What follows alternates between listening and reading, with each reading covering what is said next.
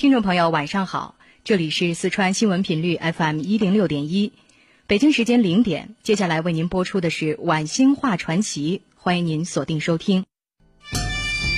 话说天下大事，分久必合，合久必分，世间万象，盛极而衰，否极泰来，几多神秘传说化作千古绝唱，多少传奇往事。尽付坊间笑谈，论古道今，评说天下。晚星画传奇。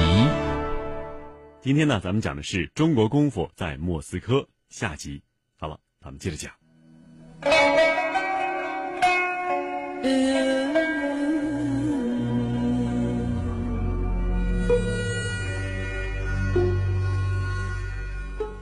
车臣问题啊，一直是俄罗斯的顽疾。此病不除，俄罗斯睡不着。作为俄罗斯强力部门阿尔法总部的首长，压力更大。他刚接到一个车臣又爆发爆炸的一个电话，怒吼着呀就骂，结果病就发了。石延康果断吩咐：抢回家里，马上实施针灸治疗，否则来不及了。面对病危的部长，石延康取出一只精致盒子，从中取出一枚长约二十厘米的针，用指头轻弹了一下，银针发出一阵悦耳的颤动声。银针无声，这不是银制的，应该是一种特殊金属。石延康凝神贯注，持针刺向其上四寸的中脘穴，银针一入啊，石延康眉头微皱。没想到情况比预想的还要坏。他捻转针柄的时候，病人根本没有任何感觉，这是一种死针状态啊！出现这种死针的症状，一般有两种情况：一是严重失血，二是内出血没有止住。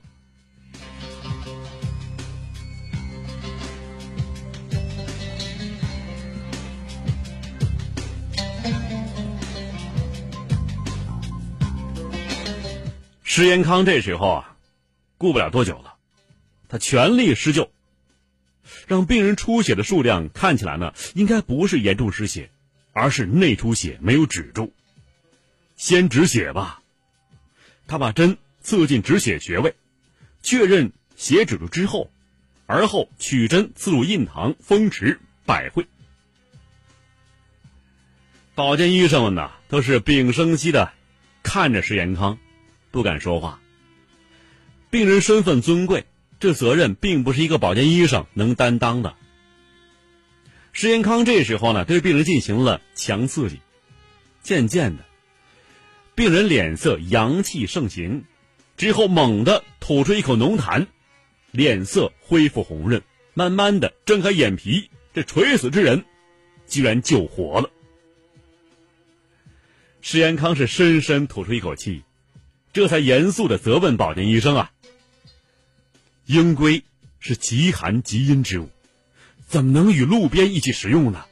你难道不知道鹿鞭是极热极燥之补品吗？一寒一热碰在一起，就像烧红的烙铁掉进冰水里，再强的物体也会引起质变的呀。更何况他喝了酒，这酒就成了鹰龟还有鹿鞭的饮药。”把这两种相味相杀相反的补药引发到发病场所，这能不出事吗？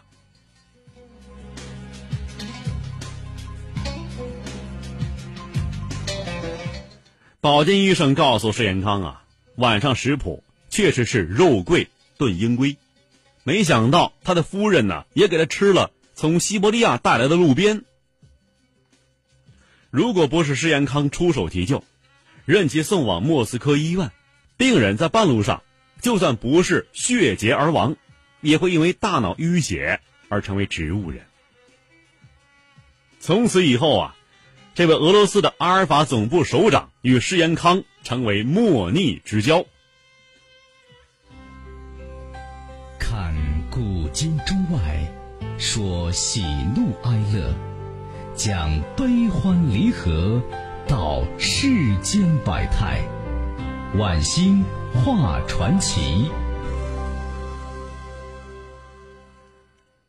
玛利亚把石延康救活部长的事儿啊，向他的父亲，俄罗斯总统普京说的是有声有色。普京听了呀，也是津津有味。啊，手指真能够戳穿玻璃，还拿捏的部位那么准确，这太神奇了吧！所以，那个阿尔法总部首长要亲自印证指穿玻璃真伪，我估计一旦印证了。他可能要聘请施老师做阿尔法特工的教官呢。普京也对女儿说呀：“谈起治病，我还记起一件事情。前几天，我的大学老师霍尔来电话，说他的血癫症至今没有治愈，而且是越来越凶。以前是一个月一发，现在呢已经发展到了每周一次。我想，是不是让你的施老师给治一治？也许中国的中医针灸。”能治好他的病啊！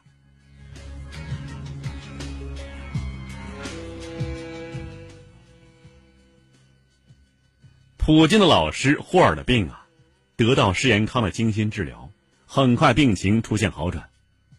施延康告诉玛利亚两姐妹，三年之内他不会发病，但过了三年呢，由于是年老体弱、易感风邪、邪正相撞，体内会结成。淤结，此病还会复发。要想断根，就必须经我师傅施永信大师亲手治疗，方能断根呢。玛利亚两姐妹把施延康的话告诉了父亲普京，施延康的神奇渐渐的在莫斯科传了开来。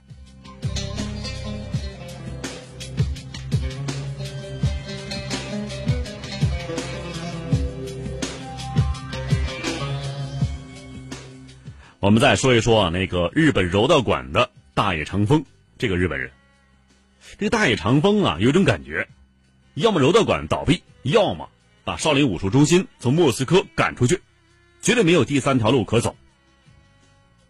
大野长风知道啊，由于上次自己弄巧成拙，中国少林武术中心影响更大了，必须有外力介入，才能够制住石延康，而这时候。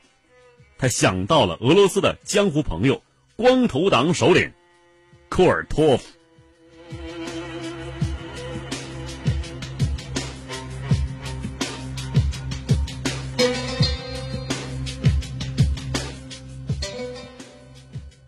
莫斯科西郊有一座月亮湾，是光头党的物业。那儿酒馆、咖啡馆、按摩院一条龙服务。石延康。带着谢尔盖和玛利亚进了北极星别墅。对库尔托夫，石延康也知道一些底细，他尽量是敬而远之。库尔托夫让他的一个部门老总亲自登门邀请石延康来月亮湾商谈聘请教练事宜。石延康呢本想是一口回绝，但经不起玛利亚两姐妹和谢尔盖在一旁长说短说，就抱着强龙不压地头蛇的心理。来应邀了，但是他没有想到，这一来，居然是赴鸿门宴。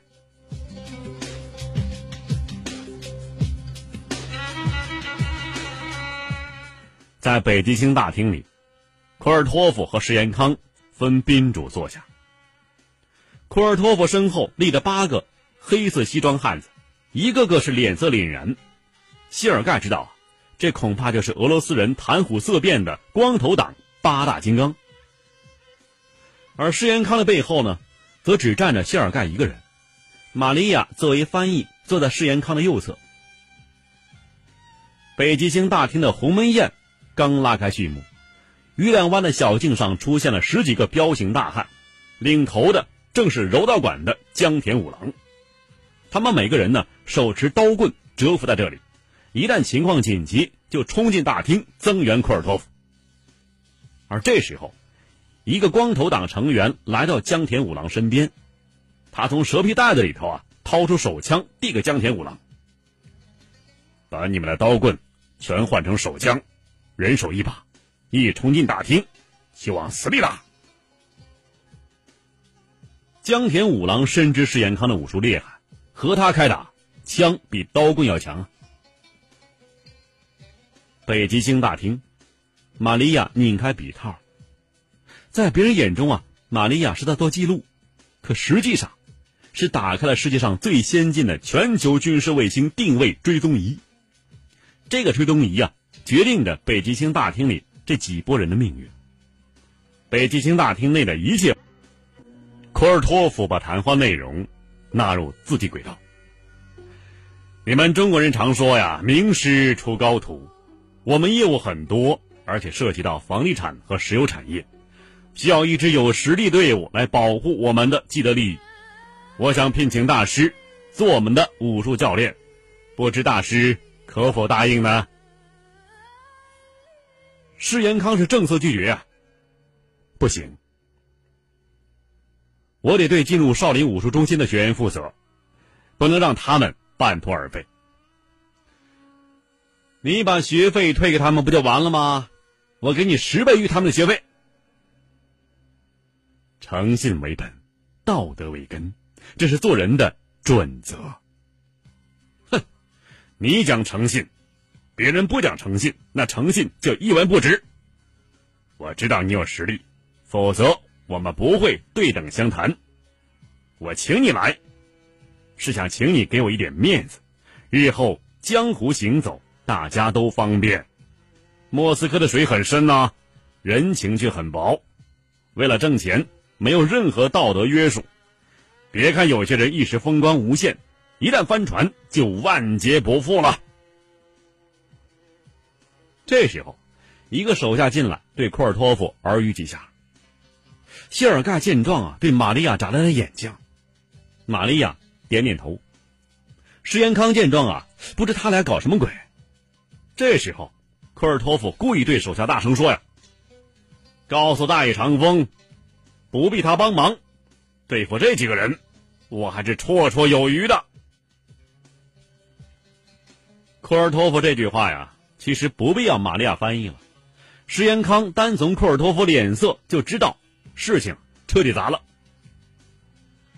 库尔托夫站了起来，说道：“哼，给你脸，你不要，别怪我撕破脸不认人。”他说着，对手下伸出两个手指，把石延康带来的两个人收拾了，喂鱼。库尔托夫说完，往后一跃，想全身而退，可孰料啊，石延康比他更快，身形一动，挂在胸前的长念珠啊，已经凌空飞出去了。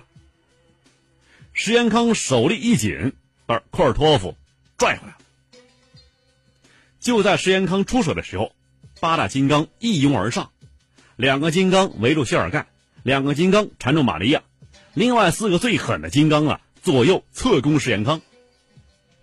他们由于啊是投鼠忌器，生怕伤了主子而不敢狠下杀手，加之惧怕石延康只戳玻璃的狠劲儿，在缠斗之中十分谨慎，攻击快，躲闪的更快，只想消磨石延康的斗志。一声尖叫，玛利亚首先出局了。科尔托夫发狠道：“啊，废了他！”石延康还真小看了科尔托夫。擒贼先擒王，他认为啊，制住主子万事大吉了。没想到库尔托夫啊，破釜沉舟，不把自己生命当一回事儿。在决斗中啊，不怕人多，就怕拼命。一个金刚操起刀子，向玛利亚的命门扎去。首先是谢尔盖魂儿没了，玛利亚的父亲就普京啊，让他暗中保护两个女儿，这一刀下去肯定没命啊，回救来不及了。这一瞬间，肾上腺素消耗大半，他想喊喊不出，他感觉一切都完了。施延康一扭头也发现了玛利亚生死只在一息啊，急忙放掉库尔托夫，从斜刺里冲出，手中念珠。划成一条切线，直扑下那个迟到的金刚。这一下子是如风如电，迅不可当啊！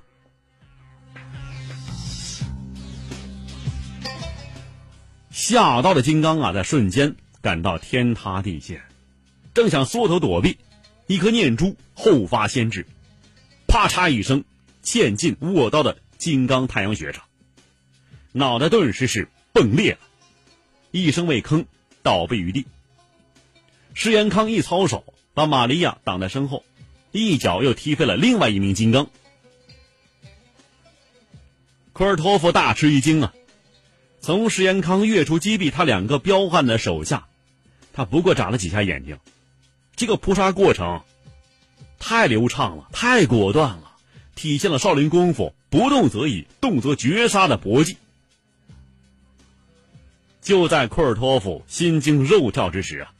柔道馆的江田五郎带了十几个人，手拎手枪冲进大厅，十几支枪对准施延康三个人。库尔托夫平白无故死了两名金刚，血迹冲顶喊道：“开枪！开枪！”咔嗒咔嗒声响成一片呢，整个大厅但见手指扣动，却不见枪响。哑弹、废弹，大叶长风手下一个个呆若木鸡。玛利亚忍俊不禁呐，科尔托夫，算你倒霉！你看，什么人来了？大家朝大厅外一看呢，院子门口被一辆越野装甲车猛地撞开了。一队全副武装的阿尔法特种兵鱼贯而入，带头的是手提双枪的卡地亚。只见卡地亚手一挥，特种兵如鱼鹰扑鱼啊，迅猛的出击。库尔托夫手下和大野长风那些学员，哪里是这些特种兵的对手啊？一个个束手就擒。卡地亚连忙来到施延康面前问呐：“老师，你没有受伤吗？”同时，几个特种兵把他当成首长保护起来。旁边一个佩戴少校军衔肩章的军官轻轻的问谢尔盖：“啊，首长，两个死者怎么处理？”谢尔盖征询意见的看了一眼卡地亚。卡地亚看了看地上两具尸体，对那个军官说：“呀，车臣恐怖分子拒捕，就地正法。柔道馆的那些歹徒。”盗窃枪械由警察系统处理，其他事情是国防机密，无可奉告。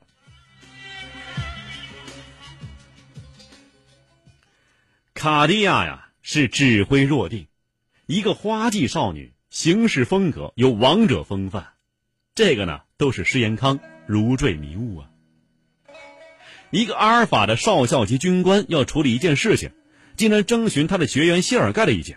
并尊他为首长，那么谢尔盖最少也是上校军衔，而上校军衔的谢尔盖在玛利亚和卡地亚面前俯首帖耳，唯命是从，那这两姐妹的军衔最少也是……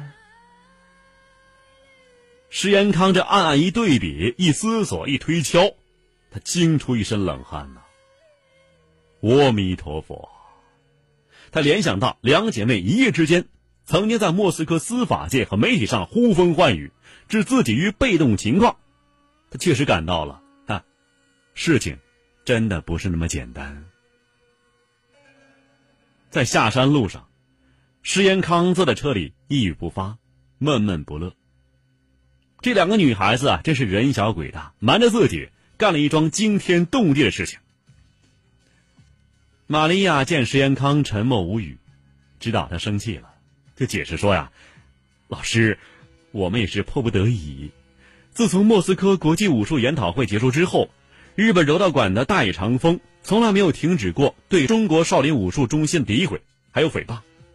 大野长风不但玩商，还极端喜欢玩政治，是一个大江湖。这大江湖啊，上骗总统，下骗平民呐。石延康没有好气的说。能调动阿尔法特种部队，你们三人背景真是通天了。”卡地亚说道，“老师，还不是借您的名头吗？”卡地亚顺其自然的向石延康拍个马屁，浑然不觉的把三个人的背景掩饰起来。而石延康呢，见三个人不肯露底，也就不加追问，在车上闭目养神。第二天，莫斯科警察。以盗窃枪械、聚众闹事、妨碍社会治安，以这个理由，取缔了日本柔道馆，总教练大野长风被驱逐出境。